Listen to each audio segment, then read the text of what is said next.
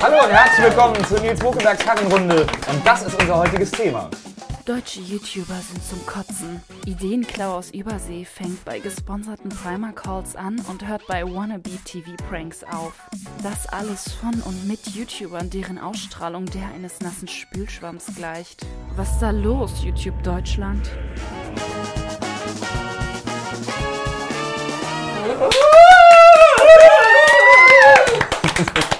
Wir klatschen uns alle selbst. Wir klatschen uns selbst. Schön, dass wir hier sind. Ich Also, Ja! Ihr seid so geil und ich auch! Ich äh, stelle äh, die, äh, meine Gäste vor, mit denen ich heute über das Thema spreche. Äh, sind deutsche YouTuber eigentlich blöder als amerikanische YouTuber oder so ähnlich? Äh, bei mir ist Modebloggerin Mel. Herzlich willkommen. Dann Robin, auch bekannt als Rob Bubble. Und neben mir mein alter Freund und Kompagnon Phil, Mr. Trashpack. Hallo, ja. Trashy. Was, wie soll man, ich weiß bis heute nicht, wie ich dich ansprechen soll. Scheißegal, kannst Sag du, mal du kannst doch Arschloch sagen, finde ich auch. Nein, Ich verstehe nein, auch. Arschloch wäre falsch. Arschloch wäre falsch. Was wäre Kleine Maus. Okay. So, äh, kommen wir direkt mal zum Thema. Also, ähm, äh, äh, ich habe das jetzt ein bisschen äh, lapidar. Achso, nee, wir kommen erstmal zum Alkohol. Annika äh, bringt Al- Oh, ich- Erdbeersekt. ich ich du hast 11 den, Baum gerade. Oh nein! Oh nein! Warum kriegt Robin eigentlich das das schöne denn? Glas? Weil, warum? Weil ich irgendwie anscheinend ein Captain Morgan Glas an Sekt trinken soll. Aber wer, während die da irgendwie Stunden braucht, um die Gehst mal ordentlich einzuschenken, Ich trau dir das so hart zu, dass du das können wir ja schon mal diskutieren. Geh doch weg! Was machst du? Soll ich auch machen?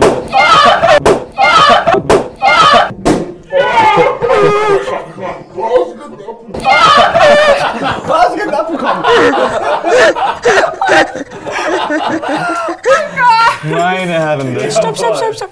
Guck mal, nur schauen. Mach das bitte voll. Mach Ich das komplett. Nein, halt auf! Ist so wie bei Ikea. Ich will doch auch noch was! Es ist, wie bei Ikea, wenn man sich oh, Preise dieser Erdbeergeruch von diesem scheiß Ist doch Kindersekt. Oh, das ist hart eklig, ne? Das riecht, das riecht wirklich wie dieses Robbie Bubble Zeug. Nur, nur, dass da Alkohol drin Nur ist. dass der Alkohol wirklich auch drin ist. Das ist einfach eine super Kombination. Und jetzt So, also erstmal anstoßen zum Wohl. Schön, dass ihr alle da seid. Wohl temperiert. Ja, wunderschön. Lasst es euch schmecken. Oh, nee. Oh, hart eklig, ne? Ein ganz feiner Tropfen. oh Gott. Da kann man trinken, finde ich lecker. Betrunken sein und Zuckerschock gleichzeitig. 11, So. 11 Uhr morgens. Auf 11, 11 Uhr 11 morgens. Uhr morgens. Nein, auf YouTube gibt es keine es Zeit. gibt keine Uhrzeit. es gibt keine Uhrzeit. Wir sind natürlich mitten in der Nacht Das ist die gerade. einzige wahre YouTube Wir sind die Letzten, die noch hier sind. äh, so, jetzt kommen wir mal zum Thema. Ja. Ähm, oft genug werden ja äh, deutsche YouTuber, zu- äh, also hauptsächlich mit amerikanischen YouTubern verglichen. Äh, und oft genug hört man irgendwie so, ja, die Deutschen machen alles nur nach, äh, äh, die Amerikaner machen das alles viel äh, echter, authentischer, besser und so. Was ist da dran? Was meint ihr dazu? Ja. Also klar, also es gibt natürlich einen, einen einen Einfluss aus Amerika auf, auf deutschen Content, ganz klar. Also viele, viele Sachen sind kopiert. Es gibt auch eine Menge Original Content hier, ganz auch. Also klar, also die Amerikaner sind einfach früher da gewesen, deswegen ist das halt eine Inspiration, äh, bei der sich gerne bedient wird. Aber ich würde jetzt nicht sagen, dass äh, das alles geklaut ist. Aber gibt es einen Qualitätsunterschied? Ja. Erkennbaren? ja, also nicht, also es, es gibt es gibt Amerika genauso schlechten Content wie hier, nur dadurch ist auch die, die Bandbreite viel größer ist an, an unterschiedlichen YouTubern und so weiter, ist glaube ich das Problem hier, dass schlechter Content hier schneller wahrgenommen wird als da, einfach weil es so viel englischsprachigen Content weltweit gibt, ähm, dass auch der Filter einfach noch viel mehr, viel mehr Müll rausholt als quasi hier. Na, Vor allem der Trash-Content in Deutschland ist ja auch gerade total angesagt, so, ne?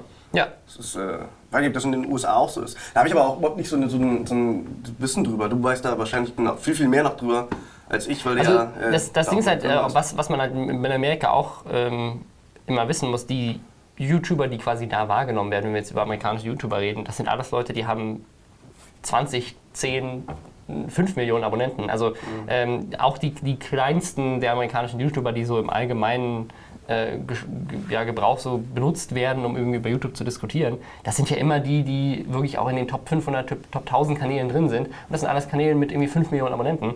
Ähm, und hier ist unser Maximum bei 3. Also Ja. die, die ganzen kleinen Kanäle, die irgendwie so ein paar hunderttausend Abonnenten haben, die es ja auch äh, wirklich, da gibt es ja viele von in den USA auch, die kriegen wir hier ja gar nicht mit, weil das meistens eben so kleine Nischenkanäle sind, die so ihr, ihr Fandom da haben, ihr Fandom da haben, so ihre ganzen kleinen Communities. Ist ja nicht unbedingt Nischencontent, es gibt auch kleine Comedy-Kanäle und kleine Filmkanäle und so weiter, aber die kriegt man ja so nicht mit, weil die einfach quasi da durchfallen. Aber gibt's ja auch. Weil die nicht so hochgespült werden. Genau. Aber das ist ja eigentlich absurd, ne? weil gerade YouTube ist ja ein Medium, das ich weltweit nutzen kann. Also ich kann ja jederzeit auch auf diesen Content zugreifen, aber ich, ich krieg den gar nicht mit, weil der, weil der durch irgendwelche Filter rutscht oder so. Ja, du musst erst mal finden. Ne? Das Finden Ja. ist halt super schwer. Einen richtig guten Content zu finden, der noch nicht groß ist. Ich habe das ja jede Woche, das Problem. Das ist echt nicht äh, leicht. Ich, ich glaube, dass das, also es passiert in Deutschland auch immer mehr. Ich glaube, dass das eines der Hauptprobleme von YouTube als Plattform ist. Und ich glaube, dass das eines der Sachen ist, die YouTube zerstören wird. Ähm, also ich, ich glaube, also man merkt das auch jetzt schon. Also als ich noch angefangen habe, YouTube zu machen, ähm, da konntest du als kleiner YouTuber, wenn du ein Video gemacht hast, das irgendwie von irgendwie größeren wahrgenommen wurde und irgendwie vielleicht ein bisschen viral gegangen ist und so weiter, konntest du dir darauf was, was, was aufbauen. Ich erinnere mich nur hier an zum Beispiel, auch gar nicht so lange her, How Animals Eat Their Food. Die sind von 10.000 Abos oder so auf eine Million Abonnenten gestiegen innerhalb von irgendwie einer Woche, Ja. weil sie halt die Startseite dominiert haben mit einigen Videos, die sie quasi gemacht haben. Die Leute haben ein Video geguckt, dann haben sie alle anderen geguckt, dann wurden sie von Blogs geteilt und so weiter, aber sie sind auch auf der Plattform YouTube selbst viral gegangen. Auch sowas wie äh, Gangnam Style, das wurde natürlich auch extern viel geteilt, aber auf der Plattform, das hat die Startseite dominiert für eine lange Zeit und die Startseite gibt es so heute gar nicht mehr. Du kannst als kleiner YouTuber, also äh, Beispiel hier, Future hat, hat ihren, ihren Song rausgebracht, äh, Polymonium, der wurde von den meisten deutschen großen Kanälen äh, kommentiert und geliked. Ähm, es gab ja keine Startseite mehr. Früher wäre das auf der Startseite Platz 1 gewesen für die ganze Woche und hätte ihnen Tausende, Hunderttausende neue Abonnenten gebracht wahrscheinlich. Ähm, heute ist so ein Kommentar von irgendwie Gronk auf deinem YouTube-Kanal, das bringt dir nichts. Nee. Ähm, also das war früher, war das wirklich noch ähm, relevant. Und heute die einzige Art und Weise, wie du ra- viral gehen kannst, ist, wenn du einen Hashtag auf Twitter hast, der irgendwie in die Trends kommt oder äh, halt irgendwie auf Facebook viel geteilt wirst. Das sind die einzigen zwei Möglichkeiten, wie du heute viral gehen kannst. Und das schadet, äh, schadet diesen kleinen Kanälen. Also, weil wenn, also die, ein- das, die dritte Möglichkeit, wie du heute bekannt werden kannst auf YouTube, ist, mit der Gang Videos zu drehen oder halt mit anderen großen YouTubern Videos zu drehen. Und das sorgt halt dafür, dass halt so kleine Gruppen, die eben schon erfolgreich sind, andere Leute groß machen. Sowas mit, mit, mit Unge und Dreist jetzt irgendwie Ja, ja. so, dass der, ich habe also ähm, einfach so, der nimmt sich halt jemand Kleines rein, der nicht wirklich viel gemacht hat bisher oder auch äh, nicht viel Bekanntheit äh, hatte bisher, äh, packt er in seine Videos und bam, zack. Äh, oder hier war Vanille-Cola, die jetzt da mit dabei ist, auch bam, einfach, ne, zack, äh, einfach Also bekannt. Cross-Promo ist super Ähm, wichtig, ohne funktioniert es einfach nicht mehr. Genau, das, das ist die, die einzige Möglichkeit. Bedeutet aber auch quasi, dass die großen YouTuber so ein bisschen Finger drauf haben, wer von den Kleinen quasi mitgenommen wird. Beziehungsweise ähm, so in, in den letzten Jahren auch ein bisschen natürlich die Netzwerke. Wo sie einfach sagen, so hier, guck mal, du bist jetzt Teil von der Gang. Mach mal mit. Naja.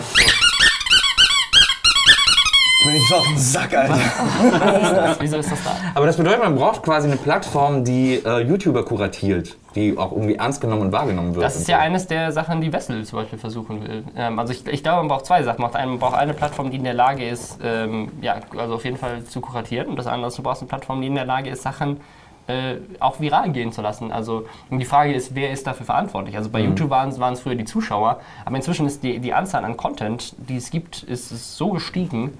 Ähm, du kannst einfach als Zuschauer quasi, ja, de, dein, deine Meinung hat gar keinen Einfluss mehr, weil du einer von irgendwie zwei Milliarden Usern bist. Ähm, und weil auch das Video eins von irgendwie eins von Trilliarden von Videos ist, das irgendwie da rumschwimmt. Ähm, und deswegen, also das ist ja das, was Wessel machen möchte, quasi einfach zu sagen, okay, wir haben Premium-Content und das alles, was wir machen, aber auch die haben sich natürlich nur die Top 200 Kanäle genommen äh, Ja, und die auf die Plattform gepackt. Da sind keine kleinen dabei, da sind nur die da, dabei, die schon groß sind, weil sie natürlich auch die erfolgreichen haben wollen. Und das ist äh, eine Sache, also im, im amerikanischen Raum gibt es ja auch eine Menge Content, der so in Deutschland noch gar nicht funktionieren wird, einfach weil der Markt auch ein viel größerer ist. Und jetzt, also ich habe ich hab da zwei Theorien. Die eine Theorie ist, ähm, dass wir in Deutschland einfach hinterher sind in der Zeit, weil die früher angefangen haben. Und dass wir das, äh, umso, umso älter die Zielgruppe wird, unsere Zielgruppe ist natürlich auch um einiges jünger als in den USA, einfach weil die den gesamten amerikanischen und den ganzen englischsprachigen Raum haben. Ähm, und weil international auch generell so die Akzeptanz von solchen neuen Medien und vor allem in Amerika äh, auch irgendwie ja, besser funktioniert. Also da, da wird einfach sowas schneller aufgenommen als in Deutschland, habe ich das Gefühl. Wir sind da, glaube ich, einfach ein bisschen konservativer. Ähm, und in Amerika hast du halt irgendwie schon irgendwie Ad-Executives oder so, die halt alle da Mitte 30 sind und setzen sich dahin und sagen so, ja, YouTube, da machen wir jetzt was, wir sind eine Firma irgendwie so und machen das jetzt und unterstützen das. Äh, während in Deutschland natürlich da in diesen ganzen Firmen sitzen dann irgendwie 60-jährigen CEOs, die alle sagen so, Internet, Fernsehen, das ist die Zukunft. ähm, und ich, das hat auf jeden Fall was damit zu tun, auch generell der Medienkonsum in den USA ist ein anderer und auch international ist ein anderer als in Deutschland. Ähm, äh, es gibt sogar manche Studien, die die GEZ so ein bisschen dafür äh, verurteilen, dass eben solche Sachen wie Netflix zum Beispiel hier nicht so gut funktionieren, weil eben die Leute ihre 17 Euro schon ausgeben müssen und dann weniger Budget im Haushaltsbudget Mhm. haben. Funktioniert Netflix in Deutschland nicht so gut, oder? ähm, also nicht, es funktioniert, glaube ich, ich glaube, die sind relativ zufrieden, aber, Aber es funktioniert so auf jeden Fall nicht so gut USA. wie in den USA. Ja. Naja, aber das kannst du auch schwer vergleichen, so, ne? Ja, es gibt ja in den USA natürlich auch eine äh, höhere Akzeptanz überhaupt für Bezahlfernsehen und so. Äh, seit Jahren ja schon durch, äh, durch, durch Sender wie HBO und so weiter und so fort. Ähm, jetzt, ich muss noch kurz die Hupe erklären. Die Hupe ertönt immer, wenn wir eine steile These von diesen Karten verlesen sollen. Äh, was wir aber nie machen, wenn das Gespräch geradezu interessant ist. Wir lassen uns nicht von einer gelben Hupe dominieren. Und vor allem nicht von den Spacken hinter der Kamera. Das musste mal, das musste mal dringend hier äh, äh, gesagt werden. Äh, aber gut, dann gucken wir erstmal hier, äh, was hier steht. Deutsche YouTuber kopieren amerikanische YouTuber und scheitern daran. Naja, weiß ich nicht. nee, das ist auch Quatsch. Das Ding ist ja auch, was ich, äh, was ich gerade bei Amerikanern immer interessant finde, und das ist nicht nur auf YouTube bezogen, sondern grundsätzlich, wenn du dir auch äh, sozusagen Vox-Pops, also so Straßenumfragen in Amerika anguckst und so, äh, die so im normalen Fernsehen laufen. Amerikaner haben, glaube ich, von Haus aus ein viel krasseres Sendungsbewusstsein. Also wenn die vor der Ja. Kamera sind, dann sind die voll on und dann funktionieren die voll und dann Ja. sind die super entertaining, auch wenn das irgendwie die Hausfrau ist, die gerade Windeln kauft oder so. Die spricht dann so, die spricht dann so flüssig und frei irgendwie die Kamera äh, und haben da gar keine Berührungsängste, was das betrifft. Wohingegen in Deutschland ja, wenn du mit einem Mikrofon rumläufst, die Leute eher wegrennen und sagen, oh nein, nein, nein, nein, bitte nicht und so. Das äh, könnte sich natürlich auch auf die Qualität der YouTuber auswirken oder das könnte auch ein Grund für diesen Qualitätsunterschied sein vielleicht. Dass die einfach, dass die einfach mehr, mehr senden, mehr strahlen. Ja, was mir wirklich aufgefallen ist, ist, dass, dass die amerikanischen YouTuber insgesamt viel weiter sind. Auch? Die sind viel professioneller als die Deutschen. Man erinnert sich äh, letzt, letztes Jahr? Was letztes Jahr oder vorletztes Jahr? weiß nicht, wovon an, du an die, ich ja noch nicht sagen, welchen wer das war. ich, dachte, du- ich dachte, du hast meine Gedanken schon genommen. Sind wir noch nicht so weit dran? Nee, noch nicht. Schade. Wir beenden äh, unsere und, Sätze. und, die, und die Video Days. genau, beenden die Sätze des anderen. Nee, die Video Days, da ist Megan Nicole aufgetreten. Die war halt unfassbar professionell. Ne, auf der Bühne. Und das ist die, eine kleinere amerikanische das YouTuberin eine, eigentlich. die hat zwei Millionen Abonnenten oder sowas. Ne? Die ist super klein eigentlich für, für amerikanische Verhältnisse. Und die hat performt auf der Bühne. Die, jeder Satz war perfekt, was sie gesagt hat. Und deutsche YouTuber kommen auf die Bühne. Hallo, Ja. feiert mich. Ist so etwa, ne? Das ist so der Unterschied. Beatboxe heute. Ist auch immer schlecht, der rechte Arm nach oben. Was? Was? Nee, Nee, nee, nee, nee. Also ich würde auch nicht sagen, also klar, es gibt, es gibt, manche, es gibt manche Formate, die, die inspiriert wurden von amerikanischen Sachen, die ja da schon funktioniert wurden. Klar, am Anfang, ähm, das ist ja heute immer noch so. Also die Leute, die heute mit YouTube anfangen, äh, die ganzen Jugend, klar, was machen die? Vlogs und Minecraft-Let's Plays und mit dem Longboard durch die Stadt fahren. Also, das ist, also wenn, du, wenn ich, ich kriege ja auch ganz oft Zusendungen von irgendwelchen Zuschauern, die sagen, ey Robin, kannst du meinen Kanal angucken? Ähm, ich schwöre, das sind 90% Minecraft Let's Ja, Plays. bei mir ist es ab- hat's abgenommen ein bisschen, Und ne? äh, also das ist halt so krass, du sagst, okay, vielleicht was anderes, aber das, ist, das liegt ja nicht an Amerika, es liegt einfach daran, dass sie sich von irgendeinem ihrer Idole inspirieren lassen. Und als, als wir angefangen haben in YouTube, da waren und die Idole halt nur aus Amerika, weil es in Deutschland keine gab. Also hier, Joshi hat sich bestimmt auch ein bisschen von Bill of DC inspirieren Ich hab, also, lassen. und, bei mir sind äh, total viele Inspirationen ja, bei WhatsApp gewesen. Und, und Floyd hat sich bestimmt auch inspirieren lassen von Philip DeFranco und so weiter. Klar, also sicher, aber ähm, trotzdem heißt das ja nicht, dass, dass das inzwischen nicht ihre ähm, eigenen Formate geworden sind, die komplett eigene Dinge machen. Und es gibt auch eine Menge Sachen in Deutschland, die ich so in den USA gar nicht kenne. Zum Beispiel 10 Arten von, was hier so ein mega Ding ist. Mhm. Das ist, ähm, kennt ihr jetzt kein vergleichbares amerikanisches Format. Gibt's auch nennen. auf jeden also, Fall. Gibt sicherlich auch, aber es ist jetzt nicht, was, das ist, das ist hier viel erfolgreicher, als es da ist. Ähm, und so weiter. Auch dieses Ganze, dass, dass YouTuber Musik machen plötzlich und einfach so, das ist in Amerika eigentlich jetzt auch nicht so, wie das, wie das hier passiert. Die Leute, die da Musik machen, können es eigentlich meistens. Ähm, und das ist hier ganz anders. Das ist einfach, das ist einfach was, kann, das kannst du auch schwer vergleichen. Einfach so, ne? das ist, äh, nee, aber ich finde auch so, sich inspirieren lassen von anderen überhaupt nicht schlimm. Macht jeder, das ist auch ganz wichtig, glaube ich, um, um seine eigene Ide- Identität zu finden. Vielleicht sogar, um, um geilen Scheiß zu machen. Eine Karriere. Hör bloß auf. Tresenkarte. Tresenkarte. Mal, Mel, du hast ja noch gar nichts gesagt. Äh, du kannst es ja vielleicht auch mal so ein bisschen, äh, vielleicht können wir das mit dir mal so ein bisschen runterbrechen auf quasi die Modeblogger-Szene. Mhm. Ähm, die ist ja die auch auf YouTube existiert. Äh, da gibt es Lookbooks und so weiter und so Ja. fort. Ähm, wie ist da der Vergleich zwischen deutschen und amerikanischen YouTubern? Also ich muss generell sagen, dass ich kaum deutsche YouTuber gucke bezüglich Mode, weil es das einfach meiner Meinung nach nicht gut hier gibt. Also Außer Trashy, der ja modisch ja, up-to-date also, ist. ja, okay, der ganz oben. Nein, also ähm, es entspricht nicht meiner Vorstellung, was ich sehen möchte. Es gibt in Amerika viel mehr junge Frauen, ähm, die das die das groß machen, die das aufziehen und die einfach auch mehr Stilbewusstsein haben. Also ich sehe in Deutschland viele, viele Leute, die ähm, versuchen, das zu machen, was mir aber überhaupt nicht gefällt. Also Hm. zum Beispiel dieser Primark Hall mäßig so. Also das ist so, das ist so ein Format, die wissen einfach, das läuft gut, das zieht viele Klicks, weil Primark schaltet keine Werbung, die kleinen Mädels schalten alle ein und gucken, was haben die sich gekauft, damit sie dann ins Primark rennen können, um es nachzukaufen. Und sowas, Primark interess ja, sowas interessiert mich halt nicht. Und, und deswegen muss ich persönlich sagen, schalte ich für mein Interesse auch oftmals bei UK oder USA ein, weil es einfach besser produziert ist, schöner aussieht und die Leute, ich weiß nicht, die haben auch so einen anderen, ich finde den amerikanischen Humor, den sie da mit reinbringen, auch irgendwie besser. Der ist nicht so, nicht so billig wie hier in Deutschland oftmals. Haha, Was die Penis. Fashion- Ja, genau. was, was, also zumindest was die Fashion-Szene so angeht. Aber ich Aber das, das ist ja, Entschuldige, das ist ja eigentlich absurd, ne, weil ja Europa modemäßig Ja. eigentlich super krass vorne ist. Ja. Äh, Italien, Frankreich äh, und so weiter und so Aber da fort. muss man, glaube ich, auch nochmal differenzieren, ob es die Mode ist, die tragbar ist oder die Mode, die gemacht wird, damit sie auf dem klar. präsentiert wird. Weil da ist Europa auf jeden Fall groß, Mailand, Paris, bla, äh, und Couture und alles. Aber generell ähm, die Mode, die ein Mensch täglich trägt, habe ich das Gefühl, ist in Amerika besser vertreten mittlerweile. Also gar nicht von den Labels, die werden ja immer, sind ja immer noch hier. Aber Die werden ja eh alle in Bangladesch produziert. Ja, das, das kommt leider auch dazu, ja, aber ich bin da eher so Amerika. aber ich finde, das, das, das ist nochmal ein interessanter Punkt, was du gerade meintest. Weil sie, die machen Primer-Calls, weil sie wissen, das wird geklickt. Jetzt die Frage, wenn sie solche Videos machen würden, wie die, die in Amerika erfolgreich sind, ähm, und diesen Stil noch mehr kopieren würden und sagen, okay, ich lasse mich davon inspirieren und ich mache das nach, würden sie dann die gleichen Klicks erzeugen? Würde jemand wie, wie Bibi, die dann nicht einen, einen Primer-Call macht und jetzt sagt, okay, ich mache jetzt äh, Milan Lifestyle äh, äh, Laufsteg-Fashion, das würde sich keiner angucken. Nein, das jetzt, jetzt, deswegen ist mir jetzt die Frage, ist die Qualität in den USA besser, weil die Creator da besser sind und einfach Hm. äh, weiter sind und professioneller sind? Oder ist die Qualität in Deutschland einfach scheiße, weil die Zuschauer entscheiden, was geguckt wird? Also, das eine schließt das andere ja das nicht ist aus. schwer. Ja, eben, das ist echt Aber das ist schwer. halt so eine Henne-Ei-Frage, aber die, das, also ich, ich glaube, dass, da ist sicherlich eine Balance. Klar, man könnte sich auch jetzt als, als eine, eine Bibi oder Dagi sagen, okay, ich entwickle mich jetzt graduell weg von meinen Primer Calls. Ist auch eine Sache, die ich auf jeden Fall jedem empfehlen würde, weil ich nicht glaube, dass, das, dass man so auf Dauer ähm, erfolgreich sein kann, weil ich eben der Meinung bin, dass sich auch der Markt weiterentwickeln will und die Leute werden älter werden.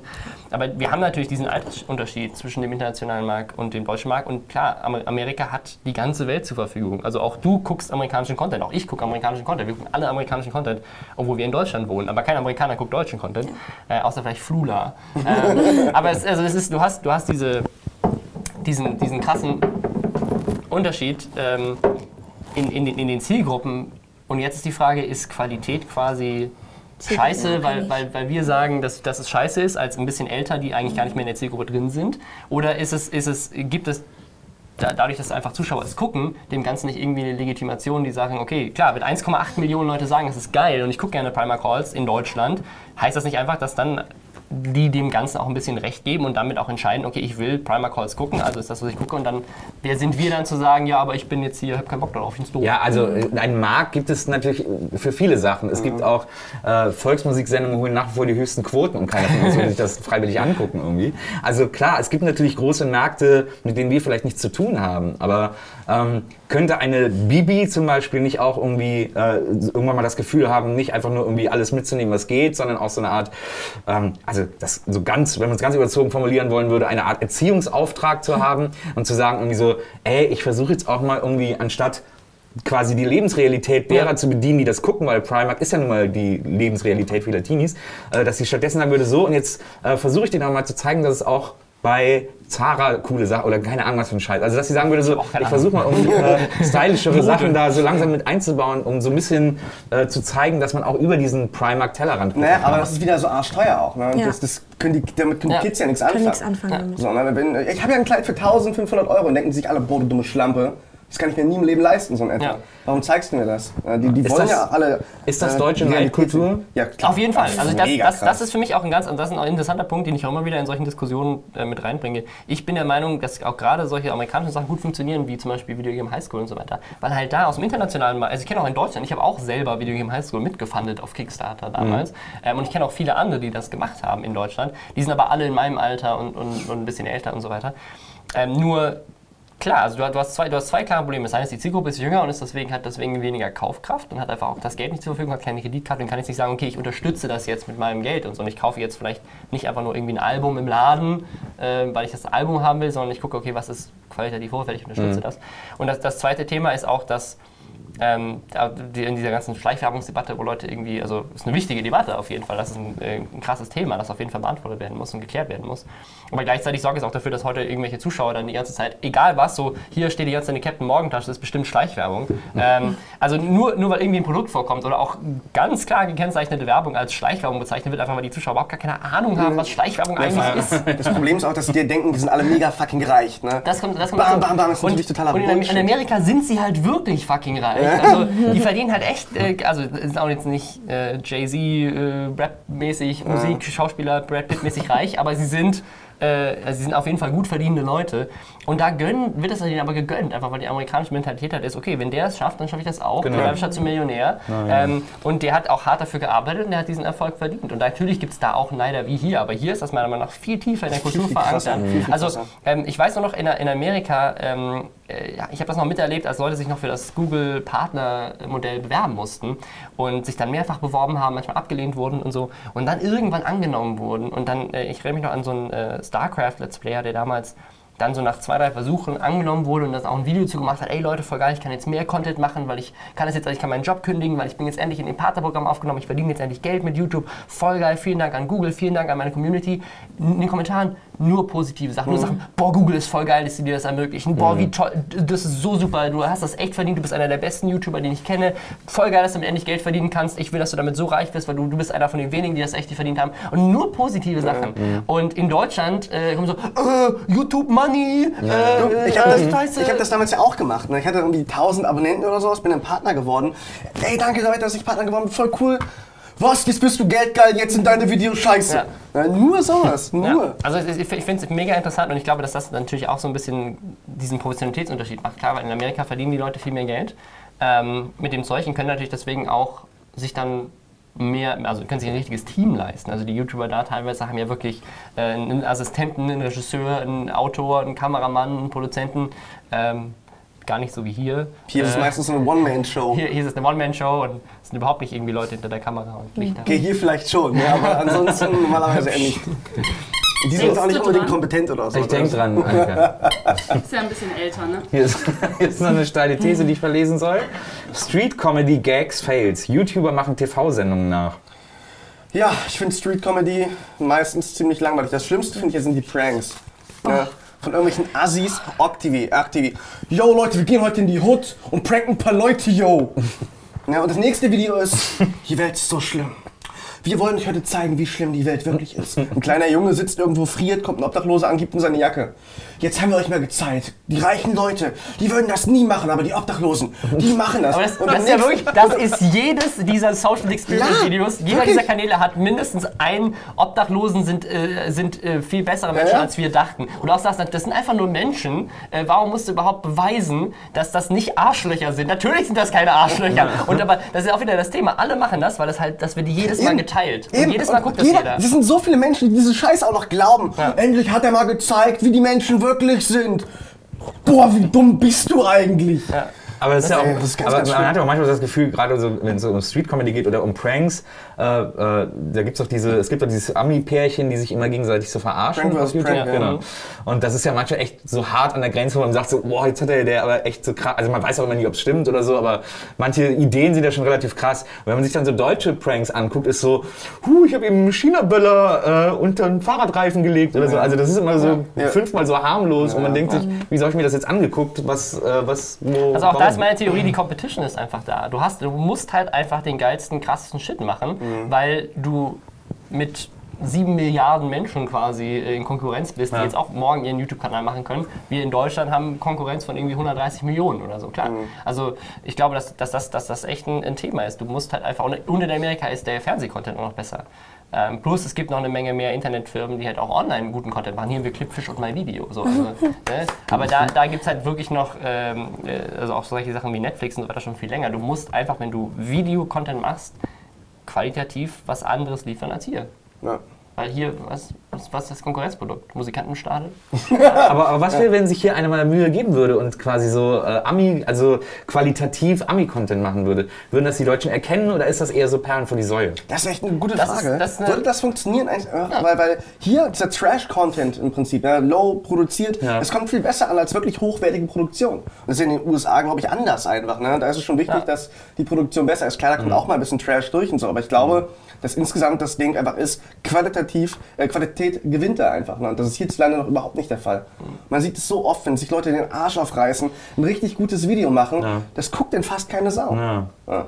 Das ist echt das ist- ist seltsam. Aber Das ich, ist ich, glaube, ich glaube, dass das passieren wird, wenn die Leute älter werden. Ja, Ich denke auch, ja. Das ist halt auf ein Problem in Fall Deutschland. Altersdings. Aber ist es wirklich in den USA so, dass du auch wirklich alle Altersgruppen hast? Das weiß ich zum Beispiel gar nicht.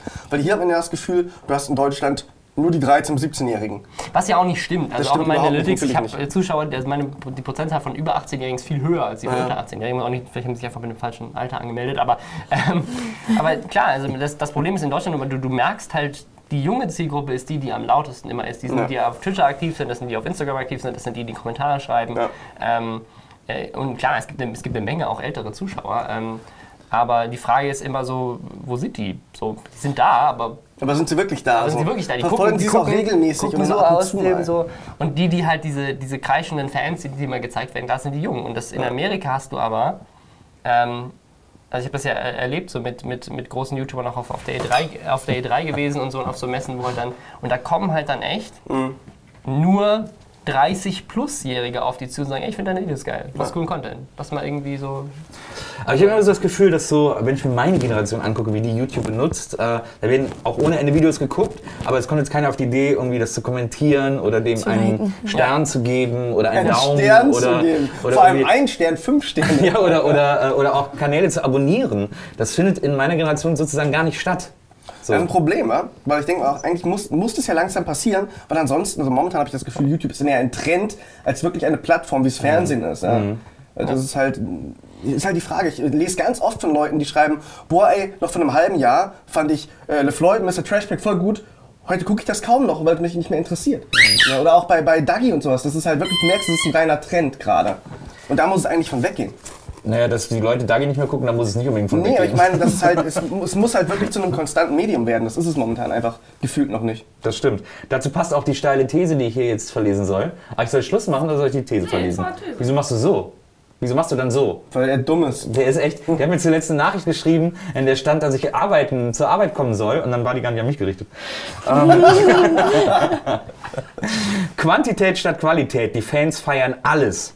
Ich glaube, was, äh, ich, ich glaube, was, was, Traurig, was traurig. deutschen YouTube-Fans immer wichtig ist oder was die, das Gefühl, das sie haben wollen, habe ich immer den Eindruck, ist äh, im Gegensatz zu äh, internationalen YouTubern, ist, sie brauchen immer so ein Gefühl von Authentizität. Die wollen immer das Gefühl haben, dass das immer noch aus dem Kinderzimmer irgendwie gefilmt wird oder aus dem Jugendzimmer oder bei sich zu Hause auf jeden Fall. Und die wollen nicht das Gefühl haben, dass das in einem Studio produziert wurde oder dass da irgendwie Das- das äh, ein ein- größerer Aufwand für betrieben wurde. Irgend so ein. Mythos, der irgendwo herkommt, auch, also es ist ja auch, wird ja in jeder Diskussion wird immer Authentizität rumgeschmissen.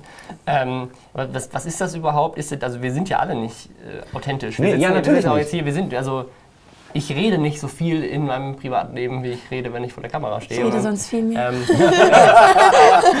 da ist der Unterschied. Unauthentisch. Bei mir, bei mir hält sich die Waage. Aber klar, jeder, jeder spielt eine Rolle, wenn eine Kamera an ist. Also zumindest zu einem, zu einem gewissen Grad immer. Ja, ich Ähm, meine, du, du, es ist ja auch langweilig, wenn ich, ja hallo, ich bin Phil. so ist Phil Ja, so ist er, so ist er nicht. Ja, Ich bin wirklich viel ruhiger meistens, wenn, wenn keine Kamera an ist. ja, ja. Weil du schläfst. Weil ich schlafe ne? Es, oder esse. Ja.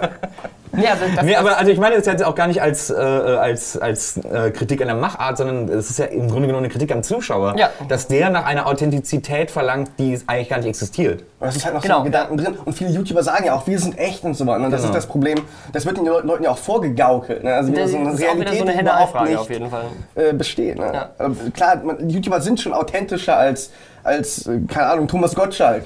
Ja, aber Herr Tutorial, wenn der so auf, auf das- Twitter schreibt, euch habe ich Ja, alle so lieb. aber das ist was Krasses, weil der schafft es, Leuten zu verkaufen, dass es echt ist, obwohl jeder in unserem Alter weiß, dass es Weiß. totaler Bullshit ist. Aber die Kids, er schafft es, Kids diese, diese, diese Gedanken zu verkaufen. Das ist unfassbar. Er ist, ne, ich finde es auch äh, sehr bedenklich, aber es ist schon ein krasses Können auf jeden Fall, was dahinter steckt. ja. Also ich, ich, glaube, ich glaube auch an das, aber um auf die Frage zurückzukommen, also ähm, dass Quantität zählt, ist ja auch vom, für den Algorithmus sehr wichtig. Also YouTube legt ja eine Menge Ja. Wert drauf. Also dass du regelmäßig Content machst, ist ja eine Sache, die quasi die sehr wichtig ist, sonst wirst du einfach auch nicht mehr gesehen. Ähm, das kommt auf jeden Fall dazu. Und ein weiterer Punkt ist, glaube ich, auch wirklich, also ich merke das, ich merke das auch bei mir. Ähm, teilweise, ich äh, habe auch schon Videos hochgeladen, wo ich sage, okay, ja, also es war jetzt nicht meine beste Arbeit, okay, aber ähm, ich würde jetzt nicht so hochladen, dass ich sagen, okay, es ist scheiße, aber ich würde sagen, okay, ich habe so, ich wollte einfach mal ein Video machen wieder die Woche, aber hatte nicht viel Zeit und habe mir jetzt einfach so mal hingesetzt und habe jetzt ein Video gemacht und so. So, ich hätte was Besseres machen können, wenn ich mehr, mehr Zeit gehabt hätte. Und lad das hoch und die Kommentare noch, boah, ist das beste Video, das du gemacht hast, das ist so geil. so, und ich, ich, ich, ich, habe hab mir selbst manchmal überlegt, und ich sehe das bei anderen YouTubern noch viel krasser als bei mir, weil ich auch wirklich sehr, sehr selten Videos mache, aber YouTuber, die teilweise wirklich regelmäßig Videos hochladen, von denen ich auch weiß, die meinen so, oh Gott, was mache ich einfach wieder für eine Scheiße, aber die Leute wollen es, ich muss was hochladen. Und egal was es ist, und das Problem ist, du verlierst auch selber irgendwann so ein bisschen die Gefühl dafür, was ist jetzt eigentlich Qualität. Und das ist, glaube ich, auch wirklich eine Sache, deswegen um auf das, so den Loop zu schließen mit dem, was wir vorhin hatten, auch bei, bei, bei Dagi und Bibi, du kannst eigentlich nicht von denen erwarten, dass sie jetzt sich plötzlich hinsetzen und sagen, ja, ich mache jetzt, äh, High. High Fashion, gute Qualität-Content, Naja. weil im Auge von 1,8 Millionen Leuten, das ist ja ihre, die Blase, in der sie leben quasi, äh, alle anderen, die draußen sind, sind nur Hater, die Leute, die ihnen quasi jeden Tag positive äh, Sachen sagen, ähm, das sind ja alles Leute, die ihnen sagen, das ist das Beste, das Geilste, das Coolste, du bist so toll. Und da, da ist immer so die Frage, da musst du echt bodenständig sein, ähm, um irgendwie noch in der Lage zu sein, okay, und du brauchst eigentlich Leute extern, die dir sagen, du bist scheiße, äh, mach mal was anderes. Ähm, das ist echt wichtig. Du brauchst eigentlich gute Freunde und gutes Management, die dir sagen, also das war jetzt nicht lustig. Aber das passiert das? gut. Ich weiß nicht. Bei, bei Bibi vielleicht noch, bei, bei der Gang und so habe ich manchmal das Gefühl, das ist nicht so. Die leben ja alle in der gleichen Blase, deswegen habe ich das Gefühl, dass es da auch nicht so ist. Aber äh, klar, ich, irgendjemand muss, muss Lions sagen, yo, wir leben nicht in der Matrix. So. Ich glaube, ich glaube, mittlerweile reiht er das ein bisschen. Er geht damit nicht gut um, aber ich glaube, langsam versteht er das. Aber er, aber er steht es nur, weil halt jetzt inzwischen der, der, der Hate-Train Ja, so groß geworden ist, ja, dass es plötzlich klar. voll Mainstream geworden ist, ihn scheiße zu finden und alle äh, da drauf springen. ich frage mich echt, was da im Hintergrund abgeht. Ne? Ich- Mich würde das super interessieren, weil ich habe ja wirklich das Gefühl, dass die alle denken, dass sie der oberste, krasseste Shit äh, äh, ist, was sie machen. Was, Aber ich, man kann es ihnen, man ihnen auch ehrlich gesagt echt nicht übernehmen. Das ist ein Punkt, den kann man nicht kritisieren. Man kann kritisieren, ey Leute, ihr müsst äh, ein bisschen ehrlicher mit euren Zuschauern umgehen, ihr müsst aufhören, QVC zu machen und ihr müsst ein bisschen einfach äh, so die, mit eurer Reichweite auf eine verantwortliche Art und Weise umgehen äh, und das vielleicht auch mal für was Gutes nutzen, anstatt nur für Amazon Affiliate Links. Aber das, das ist ein Kritikpunkt. Aber der Kritikpunkt quasi, dass sie von, von 1,8 Millionen oder was auch immer Abonnenten geblendet sind, das kann man ihnen eigentlich nicht verübeln, weil sie sind jung, sie sind da reingerutscht, Ja. äh, direkt nach der Schule quasi. Und das ist echt schwierig. Ich meine, du siehst es ja in der Musik, du siehst es mit allen Kinderstars, das ist nichts anderes. Ähm, es ist mega schwierig, wenn so viele Leute dir sagen, wie geil du bist und kreischen umfallen, wenn sie dich sehen, dann noch irgendwo dann die in der Lage zu sein, das zu differenzieren. Ich weiß, also wenn ich in derselben Situation wäre wie die und so schnell in dem Alter groß geworden wäre, ich weiß nicht, ob ich das, äh, ob ich nicht auch denselben Fehler gemacht hätte. Also Möglich. Und mit Fall. dieser Frage, sind Dagi und Bibi für immer verloren, beenden wir die heutige Herrenrunde von Nils Burgberg. Schön, dass ihr meine Gäste wart. Das war ein sehr interessantes Gespräch. Bis zum nächsten Mal. Kaufen Sie diese Uhr. Ich mache jetzt auch mal so ein bisschen Link in der. Videobeschreibung. Tolle Uhr. Du willst meine Filme reinpacken, dann verdiene ich das Geld dafür. Schön. Ihr müsst weiterreden, die Kamera läuft doch noch weiter. Hitler, Hitler, Hitler! Gut. Könnte ich ein Stück Wasser mein Handy gar haben? nicht ausgemacht, ich hätte Verzug. Ist doch wie Wasser. Das jetzt, jetzt, wo es in den Scheinwerfern gewärmt wurde, ist noch viel Das ist besser. hart eklig.